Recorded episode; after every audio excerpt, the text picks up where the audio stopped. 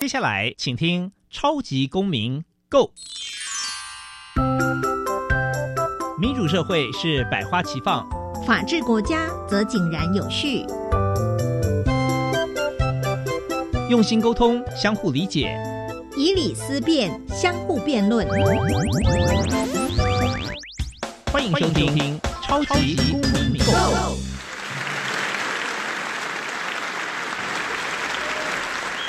各位听众朋友们，大家好，欢迎再次收听《超级公民购》。本节目受教育部所委托，由国立教育广播电台以及财团法人民间公民与法治教育基金会联合直播。我是节目的主持人苏格格苏明祥。本周是犯罪被害人保护周，是为了促进全国各有关的机关、学校、团体以及媒体强化犯罪被害人权益保障，了解犯罪被害人保护业务的内涵。并且提升社会大众预防犯罪及掌握犯罪被害人所拥有的相关权益，以促进社会安全。今天呢，我们节目特地邀请到俄福联盟的董事赖月密教授以及张家豪大律师莅临现场，来为我们说明起源。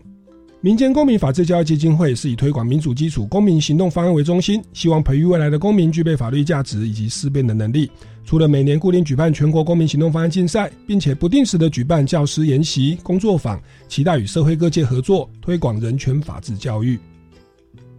接下来进入小小公民庭看厅，小小公民庭看厅。在这个单元，我们将会带给大家有趣而且实用的公民法治小知识哦。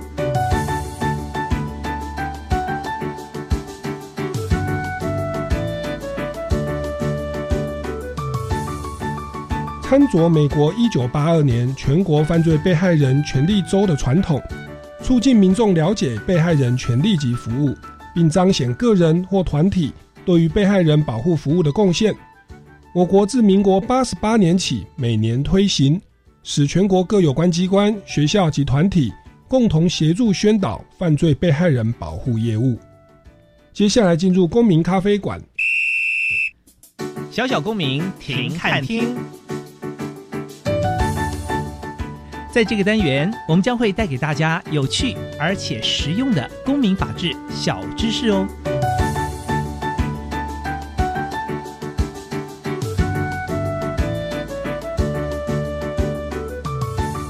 各位听众朋友们，大家好，欢迎再次收听超级公民购。那今天呢，我们来谈一个哦，这个以前在我们节目其实有谈过几次啦，但是因为跟我们的这个听众朋友的生活，或者是你的周遭朋友啊，可能都会有有可能会用到的，就是所谓的犯罪被害人的保护的这个相关的这个法律的资源哦。特别呢是最近这个今年哦。犯罪被害人保护法又有一些相关的修正，所以如果以前你有听过相关的主题的话，今天呢可以来更新一下。那今天我们节目呢特地邀请到两位大来宾，都是在这方面的领域有相当多的涉猎哦。首先第一位呢就是民国一百零六年哦担任总统府司改委员哦，以及犯罪被害人保护法的修法委员的。那那这个是我们的慈济大学的社工系的这个前主任哦，以及教授，我们欢迎赖月密教授。好，主持人还有张律师，啊，各位听众大家好。是，那第二位大来宾呢，是在实务上有非常多的这个诉讼的经验哦。那也在政府机关担任这个专业的法律老师，让我们欢迎这个庞波法律事务所的合署律师张家豪大律师。谢谢主持人赖教授您好，各位观众大家好。是感谢两两位大来宾哦，这个拨拢前来哦，不计较车马费之微薄。但是因为我们今天谈的主题其实是非常有意义哦，特别是今年这个法律是有修正的。那我想一开始，因为有的听众朋友可能还是第一次接触到哦，原来我国有一个犯罪被害人保护法。其实像我的朋友，就是他其实有问我，他疑似被性侵害啊。那最近他就有想要跟加害人那边和解，因为加害人那边名下有无财产，又有犯罪前科，他的家人来跟我讨论，他说那就和解就算了，就请对方捐一笔钱到公益团体哦。但是我就在想说，哎，那其实他如果是关于到这所谓的性侵害，其实我们还有一笔社会的救助，变政府的补偿，就是所谓的那个。犯罪被害人的赔偿金哦，这个补偿金哦，那如果有的话，是不是我要跟他讲说不要和解，是不是要定罪，还是起诉之后才可以请求这个补偿金呢？这个就要来请教一下我们这个赖月密教授。那我想一开始是不是还是请赖教授跟我们稍微讲讲一下，为什么我们的国家会有这个犯罪被害人保护法？不是应该就让加害人赔偿就好了吗？那这部法律它的立法的目的以及保障的范围哦，申请的程序是什么呢？来，有请赖赖教授。那我觉得犯罪被害人保护法哈的这样的呃，在八十七年的立法哈，其实也是我们国家的法治哈。看到说哇，我们这个有时候就是会有一些不幸的事情发生，那我们怎么站在国家的公权力去保护被害人哈？那呃，在当时的例子哈，我举一个最一般的哈，就是像呃有一些呃就不小心发生一些重大车祸，嗯，哦，那那早期呢，可能这个发生重大之后，这个有一些这个大型的卡车司机哈，他可能说这个哦，我钱赔不了，我命一条，好，那 我可以赔你命一条。可是这对被害人或是被害人的家属来讲，其实都。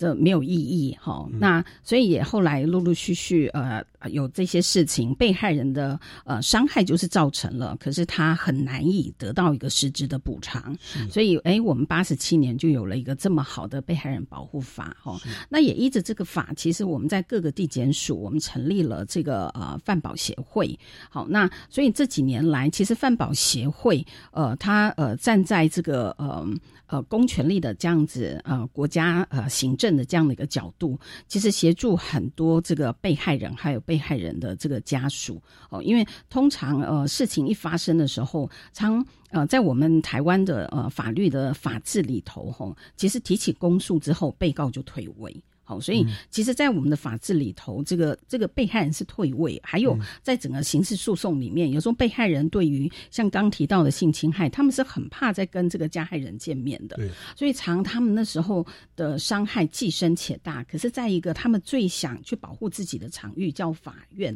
啊，叫呃地检署，叫法院的这个过程里面，他们是害怕的，他们都期待是别人去，别人去找律师。好，那所以在这过程里面，怎么第一个在法律上协助他？们第二个更重要的是怎么协助他们心灵的这个修复，好，所以这都是这几年来范宝在各地哎做的非常棒的这个部分，好，所以呃呃，除了很长期的跟呃法律辅助基金会呃做合作之外，哦，帮这些被害人找适当的律师，好，协助他们诉讼，甚至于在我们这一次的呃整个修法，因为从一开始的三十几条到四十几条，到我们今年公布的是一百零三条，所以我们把这整个整部的。法吼，甚至于我我想从名称我们就可以知道，我们把整个被被害人好这个。位置提高，因为以前是被害人保护法，这次我们叫被害人权益保障法哦，所以是整个把被害人的地位哦这个抬高哦，然后呃怎么样在整个诉讼的程序里面保护他呃，然后让他呃这个司法更更加友善。是。好，那司法友善的之外，另外一个就我刚刚说这个心灵的疗愈哈，所以你在我们近几年这个都是我们呃这个范保的一路陪伴的重点，所以我们在各地都有呃。心理师、社工师，哈，在事件发生之后，我们陪伴被害人或是他们的家属，呃，到他们的家里，哈，这个叫心灵道宅、心灵宅配，哦的这样子一个服务。嗯哼。也是非常感谢赖月密教授啊，就是推动这样的修法。因为其实赖教授是我台大法律系的学姐，然后呢，后来跟我一样不务正业哦。我是参加超级偶像，变成歌手跟主持人。那我们赖教授是学社工哦，然后他又读到博士哦，所以他等于是有司法跟社工的一个心理智商的背景，所以由他来推动这个法律其实是最好的。那刚刚有提到说，现在已经改名叫被害人权益保障法，提升被害人的地位。那为什么会有这部法？它其实刚刚有提到，他说像车祸的加害人，大很常发生嘛。那这个加害人就赔不起。当然，我们有一个配套制度，就是第三人强制责任险呐，哈，死亡残废有的理赔什么两一两百万呐，和，二十万。但是我们知道，那个犯罪被害不是只有车祸哦，还有像性侵害。哦，性侵害总没有保险吧？我们保社会保险，第三强制责任险，我如果性侵害别人，政府赔偿没有这个东西哦。那甚至像这个前阵子有这个有了，好像一对姐妹，她们就在逛街，走在路上，在等公车，忽然就有冷气，就是好像螺丝没有拴紧。那冷气这个也不是产品的瑕疵啊，是就是好像工人螺丝没拴紧，那冷气就这样就掉下来，就砸到其中的一个好像是姐姐还是妹妹哦。那结果就就不治哦。那其实像这个案例，呃，当然那个工人或者是那个雇佣可能会有所谓的过失致死，但这个绝对应该可能，如果它不是很大的规模，不太会去保这种责任险，那就会造成被害人求偿无门哦。所以，我我我想这边是不是也来请教一下？我们继续请教赖赖教授，就是像这个呃。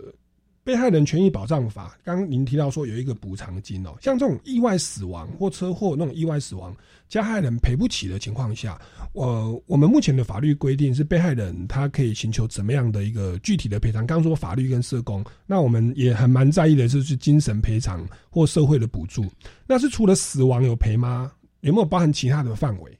好，那呃，这一次其实补偿金是一个重点哈，就是因为在过往的确有时候在申请的呃这个呃可能项目啦费用呃之后补偿的金额，然后还有时间，好，那呃我们都觉得呃对被害人的保护可能不周哈，所以这次呢，其实我们把整个的补偿金呃从呃过往的是呃代位，好，就是代位的概念，好，然后我们把它转换成就是一个。呃，行政的福利的行政给付，然后是单笔定额，好，单笔定额。所以刚刚在提到说，因为犯罪致死的这个呃补偿金，哈，我们就是定额一百八十万，嗯，好，定额一百八十万。那这部分其实就是呃有这样的事情，其实他就他不去审金额大小，其实就是定额一百八十万，嗯，好。那除了这个死亡的这个补偿一百八十之外，另外有重伤的，好，那。重伤的补偿大概是在八十到一百六十好之间，然后另外还有性侵的是十到四十万之间，十到四十万之间，对，是，所以它的保障就就是有在金钱赔偿的部分，主要就是死亡，然后重伤害哦，以及性侵害的部分。重伤害当然指的是刑法第十条啦，就是眼睛瞎掉啦，手断掉啦，哦，然后失去或重大毁败一些重要的一个身体健康的功能哦。我们讲说眼耳鼻舌身意哦，这个每一个器官如果都出状况，那就是属于残废哈，属于重伤。好，那我们张家豪大律师其实在实务上也处理非常多民刑事案件哦。那我相信也会遇到很多这种被害人保护的相关的这种权益的主张。师们来跟我们分享几个值得有参考价值的案例。是我这样子的案件哦，发生了以后，有的时候法律本身不是。他们主要的需求，有的时候心灵上的慰抚，以及对将来的恐惧，甚至加害人会不会再度加害，这都是被害人其实他多重考量的众多因素之一。嗯，那呃，其实目前呢，我们这个国家所给的这个资源其实蛮丰沛的，包含如果很不幸的真的发生了这样的事情，光是。如何提起这个诉讼，要请求司法的协助，可能当事人就不晓得了。嗯，所以包含了这个转状的服务，就是可能例如我去这个饭保协会，我请我去申请，他可能会给你免费让律师来帮你撰写状子，甚至可以请律师一起陪同你，协助你出庭，帮您来这个做陈述意见。甚至有些人，他根本连出庭，他他非常恐惧的，没有没有一位这个可能这个懂相关这个呃实务案例的人陪在他旁边，他没有办法这个自己去去发言的。我们也可以去申请饭保协会，让有专人可以陪同您一起到庭啊。当然，呃，有关于过程的陈述哈，当然还是要被害人亲自陈述了哈。但是有可能社工啊，或者是其他的这个。相关人员陪同哦，也能够让他这个心灵上面哈得到一些比较比较这个舒服的一个感觉，然后那呃甚至包含了这个呃刚刚赖教授也有提到，然后后续的这个国家会提供一些补助金。那除了在我们国内的这个犯罪呃包含这个死亡啊或重伤啊，我们的确就像赖教授刚刚所介绍的，那可能民众比较不晓得是，即便犯罪的行为是发生在国外。境外，我们回到国内也可以去申请一个境外的一个补偿，所以其实这个呃法律哈，它所这个评估的面向是蛮多元的，然后以及后续除了法律的协助以外，包含社工的一些辅导啊、心灵的疗愈啊，甚至您将来这个在后续的民事的求偿需要一些证明书，这些范保局也会出具一些证明书，让您可以去方便您去做后续的这个。求偿跟这个追究的动作，然后这些资源是非常多，真的很值得听众朋友。这个不管您是亲身经历，还是你有朋友这个有这样的遭遇，都应该要可以好好介绍他来去利用这样的资源。是在司法的一个协协助上，他就是这个免费的提供服务啦，法律辅助基金会或者是被害人的保护协会，其实都有一个呃免费的律师来进行咨询服务，而且我们保障范围是属人主义，就是说你只要是我们我们的国籍，你在国外被外国人这个性侵害了哦，其实回到国内都可以来请求相关的的赔偿。哎，不过这边想要请教一下，像像我一开始节目提到我的那个朋友。他就是疑似被性侵害，还没有定罪，因为他有一点呃智能的状态、身心的状态，所以要要告他的人趁机性交哈等等。那现在他们在谈和解，双方父母在谈和解。如果和解的话，那如果没有被定罪的话，我们的这个。被害人保护的这个，刚刚说赔偿金有十万到四十万，是不是就会就申请不到？还是说他的球场的要件要达到什么程度呢？其实您刚才讲到一个重点啊，其实我先前有一个当事人的状况是哈，就是他陪着他的朋友去做一些协商，而且我在现场啊就发生一些冲突，被人家砍的肚破长流的。哦，在协商的过程要被啊，对，就不关他的事情，他在现场结果被砍成这个非常严重，甚至医院就发了死亡通这个。危急通知去给他的父母亲，然后就情况非常严重。但是因为他当时是未成年，他的年纪也很轻，其实康复的是蛮快的，是，并没有到可能四肢啊，或者是这个我们刑法第十条所称的重伤的程度。哦，所以最后他也去申请了保障法的这个补偿金。最后是很说是普通伤害，不是对他最后就被驳回了，因为最终他们的认定是他认为他的伤势没有达到重伤的程度，OK，所以最后这笔钱就没有拨下来。因此，呃，不管是性侵还是重伤，的确当然必须要符合我们法律上所定义的这个要件。所以，例如可能啊，我觉得被性侵，我去提告，最后可能对方是无罪的，被判是无罪的，没有罪的，那当然后续的这个。补偿的部分哦，就会随着这样的司法的这个判决书啊，当然会去做一些调整啊。OK，所以他他那个伤害是说要达到重伤害到残废的地步哦。那如果是性侵害，就是强制猥亵还不算，性骚扰也不算哦，还真的就是要强制性交、趁机性交，然后与未成年交，那个那也都还算，也都还算，也都还算哦。好，那这个是要请大家来申请的时候特别注意哦。那我们这个刚刚是说法律的部分，另外还有在心理智商的部分，这边是不是再请赖赖教授来来补充说明一下？好，那我先再补充一下那个呃重伤补偿的呃，像这次修法的呃定义哈。那因为刚刚主持人跟张律师都有提到，其实现在补偿要符合我们刑法第十条那重伤，坦白说，哇，不是太容易。哦，所以呢，我们这一次在修法其实有扩大，除了刑法第十条之外，我们也加进了那个全民健康保险法四十八条所谓的重大伤病。哦，嗯，重大伤病，所以其实范围有扩大了。那当然拉过来重何谓重大伤病，还是要以医疗的这个呃鉴定为主。那因为这一次，嗯呃，在重伤的补偿的部分，因为我们也结合了我们像台湾执行的这个长照吼，那有时候重伤伤害他可能哇长期都没有办法工作了，也都要卧床吼，所以这个重伤补偿的这个部分，其实可以一视他们的需要，其实可以每年再做申请。每年在做申请，所以这次整个的呃犯罪被害人权益保障法其实是非常友善的。嗯，是，所以所以我们待会就是要来这个会会请赖赖教授特别针对我们修法的部分。哎，我们过去都是死亡、重伤、性侵害哦，啊，现在其实范围又在扩大。来，张律师是，嗯，其实呃，除了刚刚赖教授补充的以外，哈，刚才又讲的没有错，就是。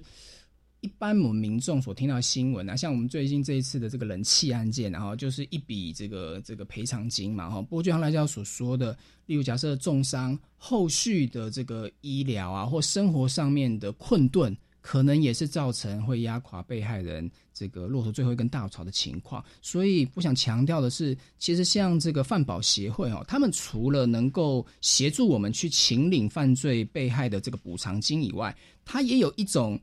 钱叫做急难救助金，OK，他的资助的对象呢，是因为这个犯罪行为导致你现在生活困顿啊，情况紧急啊，你可能需要一个燃眉之急，你要一个短期，你现在经短期经济已经造成困难了，他资助的数额每人每个月可以到六千块钱，然后六千块钱，所以嗯，对于真的有需要的这些人啊，你去当然呃，如果符合条件。也能够有这样子的这个资助项目来提供这个听众来参考看看。是，所以我们这样听到，它保护的范围越来越大，还包含急难救助，每个月六千，它可以请领到急难的状况终终终止。原则上是支付三个月为限，然后那除了这个急难救助金，也有一些医疗的资助金、医疗资助金。所以像这些不管是赔偿金啊、救助金啊，还是这个医疗的资助金，其实都是在我们这个辅助的范围之内。嗯，呃，如果真的有需要，应该对于这个被害人是一个。有蛮大的一个帮助，是，所以今年的修法其实真的蛮重要。以前叫犯罪被害人保护法，现在叫做犯罪被害人的权益保障法。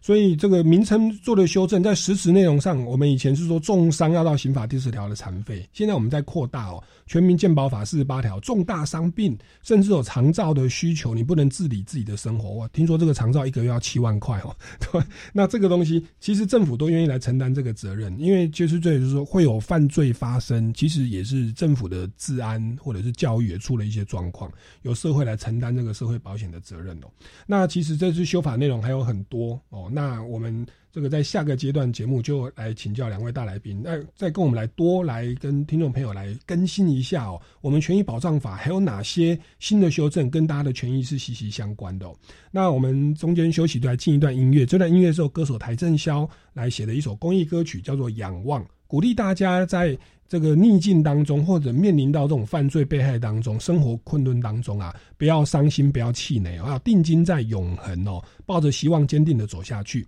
那台正宵也邀请了几位歌手，像是张云金、像是何方、艾辰、杨倩石、蔡家珍哦、胡一芬哦，以及主持人苏格格等人哦，总共九位歌手为各位带来这首《仰望》。进入段音乐，马上回来节目的现场。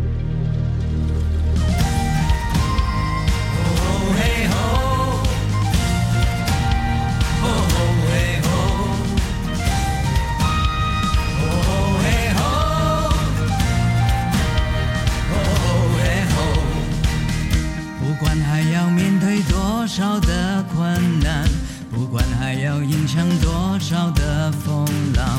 我想让你了解，你从来不孤单。不管还有多少恐惧在扩散，不管还有多少不安在弥漫，我祈求你永远不会失去盼望。是如此脆弱，像容易戳破的泡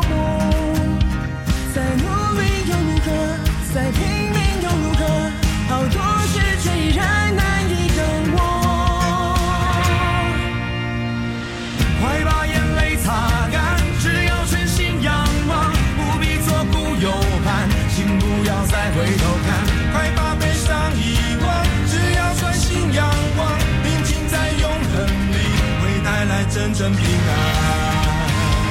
哦嘿吼，哦嘿吼，哦嘿吼，哦嘿吼。有你同在，我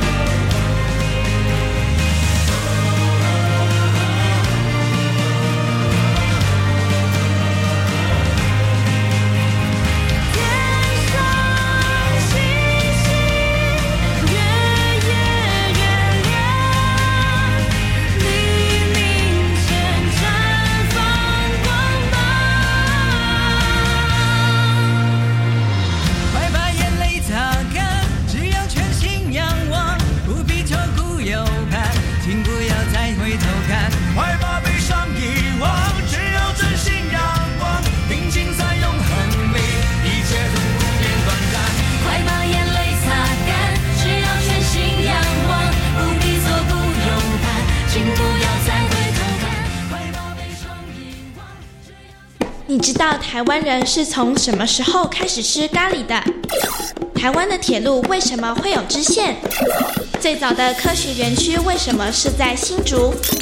身为台湾人，一定要知道的台湾大小事。每周五十二点半，邀请大朋友、小朋友，跟着小猪姐姐和小番薯侦探队的队员，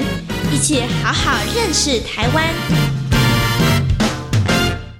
哎，你在打电动吗？才不是呢！我在玩台湾科学节线上小游戏，我要到活动现场拿好康。哦，我知道，科学节有精彩的科普活动，玩有趣的滤镜和小游戏，又可以学科学拿优惠。那你知道科学节的时间还有地点吗？十一月四号到十二号，在基隆海科馆、士林科教馆、台中科博馆、高雄科工馆以及屏东海生馆，欢迎大家一起来参与科普学习的精彩飨宴。以上广告由教育部提供。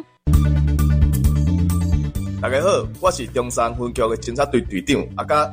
最近咱的手机啊、电脑有真侪即个名人拍广告，叫你买股票赚大钱，这拢是骗你的，无正好康的代志。千万毋捌加入伊的赖，无到时阵你的钱就无去啊！钱若花予别人，就讨袂回来。有任何问题，拢会当卡一六五一六五来甲我们。中山分局关心你。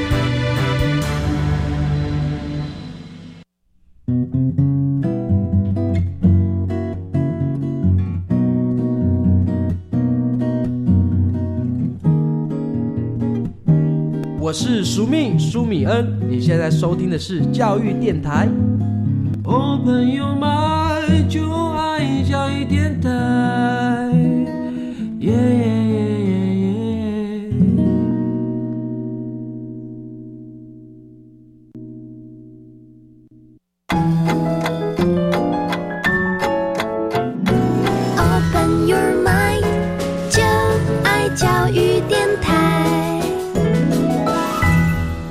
各位听众朋友们，大家好，欢迎回来《超级公民购》。今天我们来谈的主题呢是这个旧的题目，可是我们再重新再来重新诠释一次哦，因为我们的过去是《犯罪被害人保护法》，那在今年我们修正变《犯罪被害人权益保障法》。那其实，在内容的部分有很多的一些修正，对被害人地位的提升、保障的范围哦、申请的程序等等。那今天节目非常荣幸邀请到的就是我们的修法委员哦，也是我们总统府的司改委员，就是赖月密教授。他本身之前担任慈济大学社工系的系主任。那另外一位呢，则是有非常多的诉讼实务经验的庞波法律事务所的张家豪大律师。今年我们的犯罪被害人权益保障法其实有很多的修正哦。像我刚刚就讲说，诶，在过去可能是重伤哦，达到刑法第十条的残废。那么才会有政府的补偿金八十万到一百六十万哦。那但是呢，像这今年的修法就变成是，如除了残废之外哦，如果你有达到全民健保法第四十八条的重大伤病哦，由医师来做鉴定，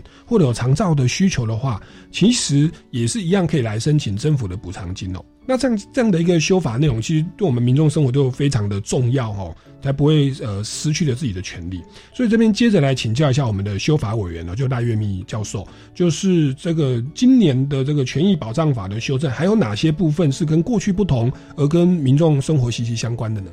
好，嗯、谢谢主持人哈。那我再呃稍微更正一下，嗯呃，因为在一百零八年要修法的时候呢，我的确是一开始是修法的委员，嗯可是后来我就到瑞典去进行我科技部的研究。好，那不过我长期担任一下下啦。对，担任一下下哈，然后有参与，然后不过因为我们长期一直到现在都是花莲饭保协会的委员，是就大概有十三年，对，所以其实也都呃，甚至有时候会有呃这个呃全国呃分会的一些的讨论哈，是所以我想我。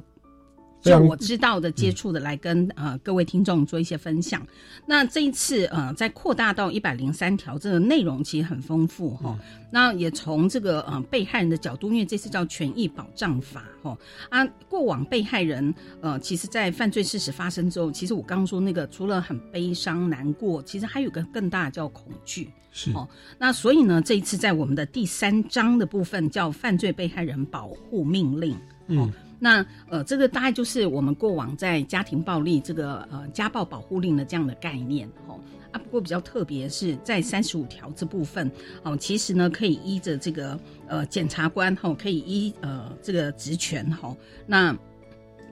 就法院可以依职权检察官或是检察官的申请哈，可以定那个两年内好，然后命这个被告要遵守的事项。嗯那基本上呢，这个呃，他第一个就是禁止这个施暴，哦，第二个是禁止跟踪，第三个就是命远离，好，嗯然后第四是其他，好，所以这些的这个保护哈，我觉得对被害人还有被害人的家属哈，在这一段呃可能诉讼的期期间哈，我觉得这个是呃非常重要的。嗯哼哦，好，那另外呢，在这一次的第四章呢，也有一个很新的叫修复式司法。那呃，我我还说这是一个新的规定，不过呢，其实修复式司法的这样的一个制度，呃，我大概也在十几年前就跟法务部哈、有参与他们这个制度的推动。哦，那我觉得很棒的是，呃，我们也很清楚的把修复式司法这样子的一个制度哈，因为这现在在地检署推动，在法院的我们一零八年的少年事件处理法，我们其实也把修复式司法这样的概念哦，也放在少年的犯罪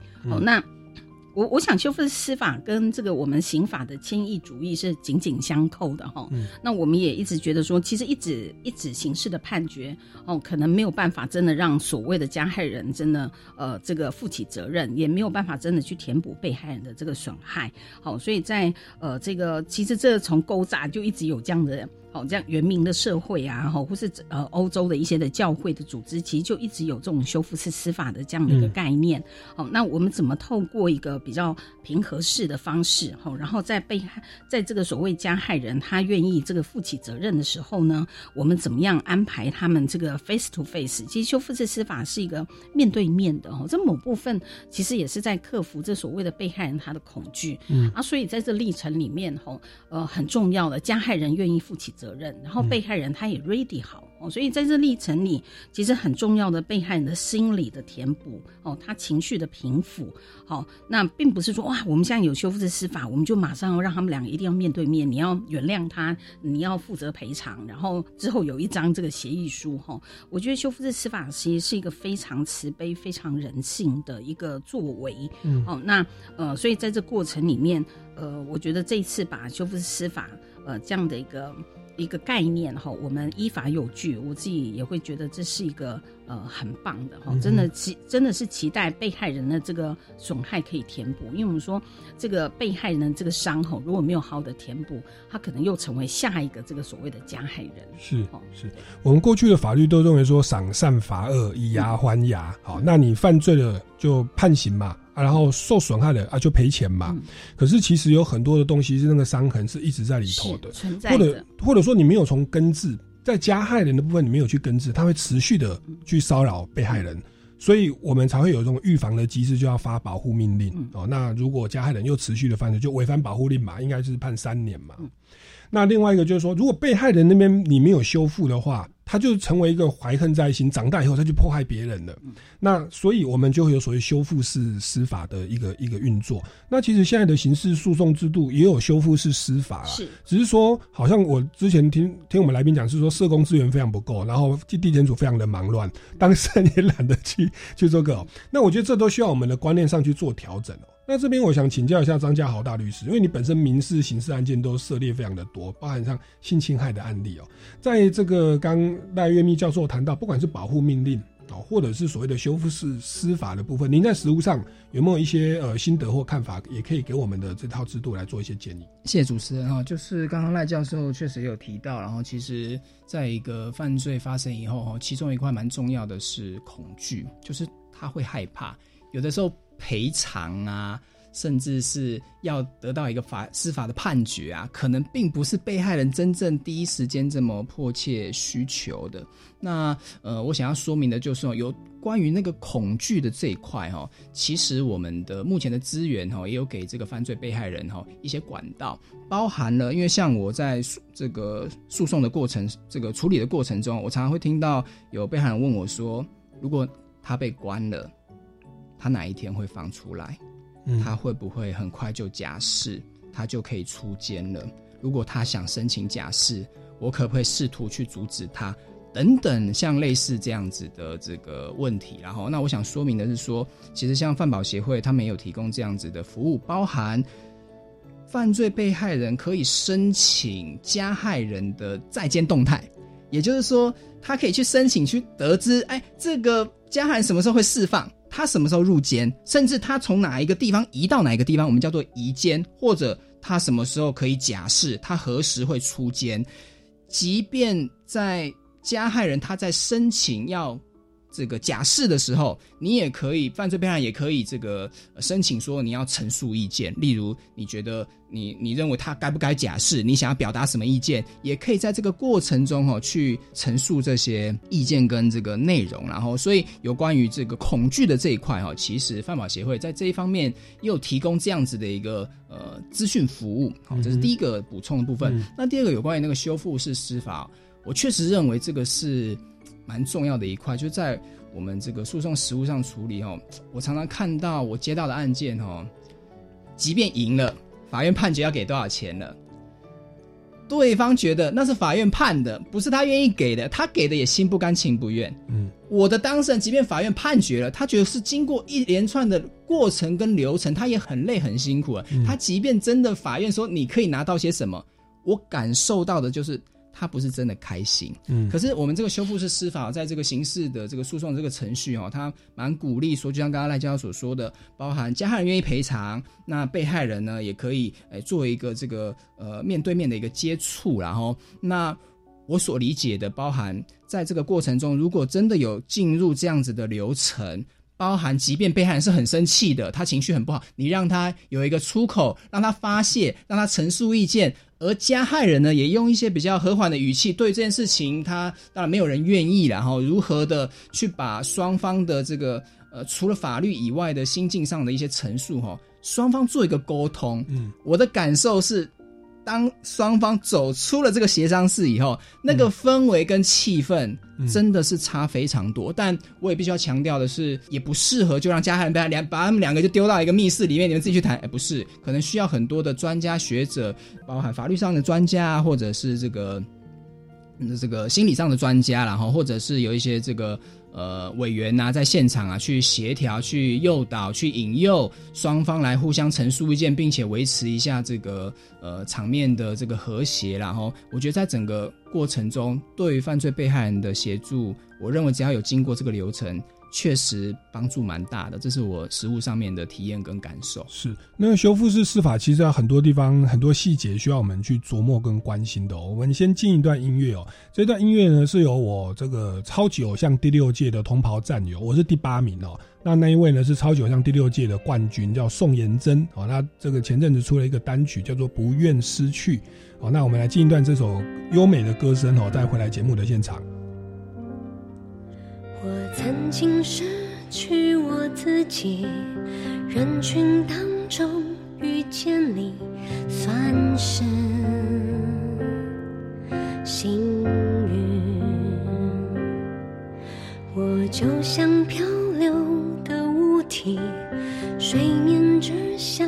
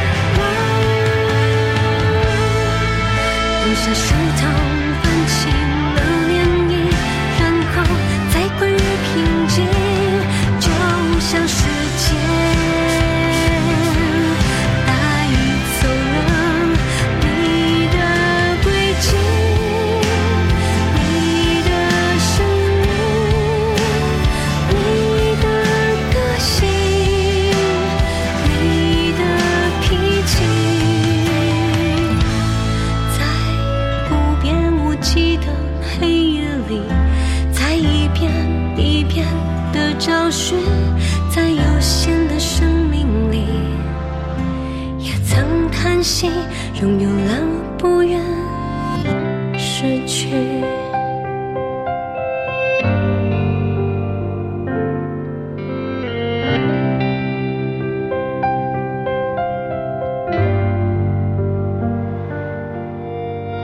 各位听众朋友们，大家好，欢迎回来《超级公民购》。今天来跟大家来聊一个，就是呃有新修正的一个法规哦。那它的内容呢，其实对于各位听众朋友或者是潜在的社会大众，可能都会变成潜在的被害人哦。对大家的权益保障其实是呃很有帮助的哦。那就是犯罪被害人的权益。保障法。那今天邀请到两位大来宾是赖月密教授以及张家豪大律师哦。那前阶段节目呢，我们聊到所谓的修复式司法哦。那在过去，其实我们节目有聊到，就是其实我们现在的刑事诉讼制度是有修复式司法的，就是如果呃加害人跟被害人双方如果是有意愿的话哦，基于他们的申请，或者是检察官、法官也可以依职权来进入修复式司法的程序。那在运作上，可能就是会先派社公司呢，先跟他们先聊一下。哦，那过去也有律师哦，他也就是放下了庞大的谈话费跟钟点费哦，他去做的社工，他去做那个修复式司法，跟他误谈了半天，哎，两边谈的差不多了，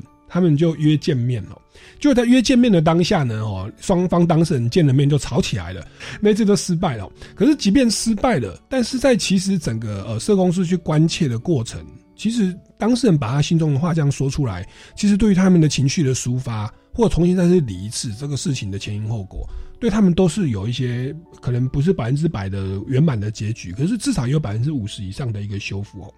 那我我觉得这个是修复式司法值得我们接下来要去关注跟投注更多的资源的。所以我想请教一下赖月密教授，他本身又是台大法律系，又有社工的硕士、博士的心理智商的相关背景哦，来跟我们聊一下哦，在目前的像我们被害人的这个保护的部分啊，在这种修复式司法的部分啊。特别这种社公司的培育，我们叫促进者，对不对？呃，是不是来跟我们分享一下呃这方面的一个相关的培训过程，或者是如果听众朋友或法律人员想要来进入这一块，我们可以怎么样来来努力？哇，谢谢主持人哈。那呃，其实修复式司法。呃，我们叫英文叫 restorative justice 哈，那 RJ 的这样的一个制度哈，其实从以前就有哦，那甚至于在原民的社会就有哦，那也简单一句话就是有人的社会就有冲突，好，那就这个冲突该怎么好好的去呃化解，好，那所以呃这个呃。很重要的就是说，哎，有加害方、被害方，甚至于在这过程也可能造成社会的呃损害。所以在这样的一个调解、这样的纷争的过程，其实是的，我们怎么样让加害人他可以好好的去说他做事情的这个原委。哦，让他也有这个 voice 可以出来。哦，那呃，甚至于在透过他呃，这个陪着他去讨论，哎，到底发生什么事了？哎，做这个事情的当下，你想了什么？啊，这件事情你觉得对于你自己还有哪一些呃人发生一些影响？那这段时间从事情发生到现在，你又想了些什么？然后你呃，因为就影响也造成了，好，那你你觉得怎么样？你可以让事情 make things right，你可以让事情变得更好一点。那透过这样的呃这样的一个问句的方式，跟他工作的部分。呃，很重要的，其实这五个问句都没有批判，没有说你为什么杀人，你为什么偷东西。好，那透过这样的一个互动哈，我觉得这是一个很慈悲的方式，就说 我们也从创伤知情的角度哈，因为这也是这次呃这个呃范保法最最大的修法的精神哈。我们从创伤呃知情的角度，我们怎么去看这个加害人哦，他为什么会成为一个犯罪者？哦，嗯那跟他过往一定有很多的呃经验的一些连接、啊，所以我们透过这个部分，我们让他也有 voice 可以出来。那当他说的多的时候，其实他自己的 make 如何的 make things right，如何的负起责任，他他自己本能的那个 empowering，就是他的能力就会起来。好，那所以他就可以去道歉，对不起，然后做社区的这个呃弥补。哦，那呃很重要，当他有这样的心的时候，那另外一端是被害人，被害人其实最常会问坏坏坏，为什么对我做这个事情？所以对于一个被害人，他怎么样去 realize，他怎么样去经验到说，哎，我这个损害造成，也让他有机会去说出来。哦，所以有一些被害人，当他这个呃发生一些事情很严重的时候，有没有听过失语症？嗯，就是有时候他会惊吓到他其实 voice 都出不来，哦所以有时候我们陪伴着被害人，让他去经历这个整个事件的过程，然后也让他去感受一下，说，哎，其实这事情发生对他来讲也产生哪一些的影响，哪一个部分是对他来讲最痛苦、最痛苦的？是好，是例如搞不好他东西被偷了，对他来讲最痛苦的，呃，可能不是忧郁症，最痛苦的是他现在觉得家里不再安全了。为什么这一整排就投我家？对好，对好，那所以就是这个这个也让被害人的他自己的心里面的这个想法可以出来，甚至最后一样问他，这针对这些影响、这些痛苦，你觉得怎么样？你可能会好一点。嗯哼，好，你怎么样 make things right？我我这个被害人可能说，我我就希望他跟我说为什么他偷我家。对好，那或是我希望他跟我说对不起，其实就好了。是好，所以我们怎么样也让被害人的位置其实可以拉高。嗯好，那我觉得这是这一次修复式司法很重要部分。那所以你看这么细致的东西哈，其实我坦白说，我们的背景很多都是社工、心理、律师。好，可是我坦白说，因为这些我们都有各自的背景哈，不管你要成为呃修复式司法的这个 facilitator 或是 mediator 哈，VOM 被害家人的调解，其实我觉得这些都需要有一个呃这个在更专业的一个训练。那这个是我们国内我觉得地检署推了十几年来，我觉得我们已经有很棒的一些促进者。可是我想说，这样的一个制度在推广的过程里面，怎么样的我们把修复式呃的这样的呃专业的人哈，那个量啊还有品质，其实可可能这个是当嗯，修复式司法它其实就是避免被害人就是成为下一个加害人，也避免加害人持续的在加害。是的，因为只是金钱的赔偿，你没有回归到他犯罪的原因了。我们在学法律有犯罪学，一个人会犯罪，其实要从他的成长背景、有家庭因素、社会因素，然后这个生物因素跟精神因素啊各方面来做一个判断。所以很多人他会那样犯罪，其实是原生家庭的问题啊。其实像其实很多情侣会吵架，就是就就就就是有时候生气的时候，那个我我就讲我的我的案例啊，我生气的时候，如果真的很生气的时候，我是不会打人的，可是我会摔东西啊。那摔东西的时候，有的时候对方会吓一跳，说你怎么这样？你这下一步就要打人的？我说不会，我绝对不会打人。但那你为什么要摔东西呢？我就开始去聊，哎、原来小时候不好意思，我我分享我爸爸妈妈，我爸爸妈妈在吵架的时候，我爸爸会摔东西，可他绝对不会打我妈妈。就这个东西其实烙印在我的心里，哎，我就认为说，哎、他、不是生气就会摔东西吗，而且摔完之后，我爸妈隔天就和好了，手牵手再去看电影。我会认为这个是好像是可接受的沟通方式啊。哎、可是，在我的整个后来长大的社会生活，人家说你这有家暴的倾向，你这个是属于家庭暴力，因为你这个算是精神的恐吓，虽然你不是对我的是殴打，你这样子这样暴怒也是不对的。对，因为因为小时候你目睹了这样的情况，对。然后你吃了这样的一个情况，你长大有遇到一些情况，你很自然的就用，是。所以我们就说，哇，这个其实就是一个很典型的社会学习嘛。对。然后另外在我们现在也讲的，就是这个叫儿童童年逆境，嗯。就是 Adverse Childhood Experience ACE，、嗯我就说，呃，童年有 ACE 的呃逆境的这种情况的孩子，他可能在这个过程他要去处理很多，因为我们说人的本能都 survival 嘛，怎么求生存，所以他一直捍卫捍卫自己，他累积起来的压力不是向内就向外，所以有时候向外向外，其实就会变成是一个哇，甚至于少年犯罪，甚至长大变加害人。对啊，所以我们从创伤知情的角度来看，就说哇，我们怎么去协助这个人往前往前，然后让他去彻底。好的去做一些翻转。所以创伤知情加上修复式司法，我觉得这两个概念其实是真的，我们对呃这个呃人群社会的冲突哈，我们怎么从一个呃友善的角度哈，这也是我们说展现司法友善的这个部分，协助加害人也协助被害人的部分。嗯哼，所以其实要再重新审视自己的内心哦。那说到这种社会模仿学习哦，其实你除了家庭学习，网络也是。那我觉得我们台湾哦，受到日本的很多的影片的影响哦，成人爱情动作片的影响，里面其实有一些犯罪情节。你如果是在未满十八岁去去去去涉猎，其实你会觉得哦，不是就这样吗？结果在我们情绪失控的时候，或喝醉酒的时候，那个犯罪的潜意识就爆发出来了。我想这边要来请教一下张家豪大律师，你刚刚说我有办过一些性侵害的案例，那其实，在我们的犯罪被害人保这个权益保障法之外，我们也有一个《儿少性剥削防治条例》，它对于这个未成年人未满十八岁人遭受性剥削、性侵害，其实有一些配套的一些规定，是不是？请教一下张律师，为我们做补充说。跟性有关系的、哦，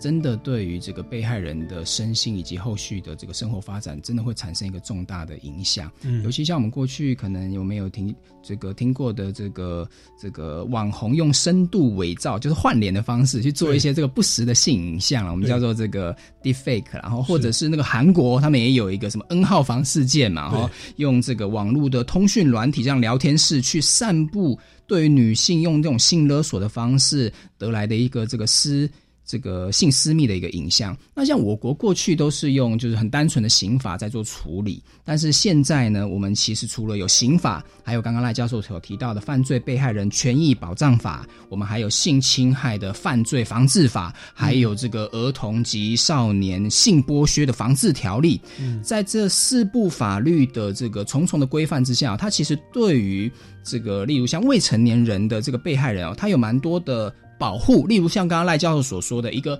专业的人员的介入蛮重要的，所以其实像这个犯罪被害人，他第一个接触的可能是警察。那有些犯罪被害人在警察没有受过专业的训练，在询问那个犯案的过程，有的时候可能会造成被害人的二次伤害。所以，我们现在这个法律哈，就是有关于这个性剥削条例哈，就有要求说。相关的案件，我们指定必须要是有经过专业训练的专责人员来办理这样子的呃类似的这个事件，然后那甚至在类似这样子的这个事情发生了以后，我们最担心的就是哦，我的影片、我的照片会不会被被外流了？那其实我们这部法律哈也有提供要求说，网际网络的这个平台的这个提供者啊，哈，应该要这个依照检察官或者是主管机关命。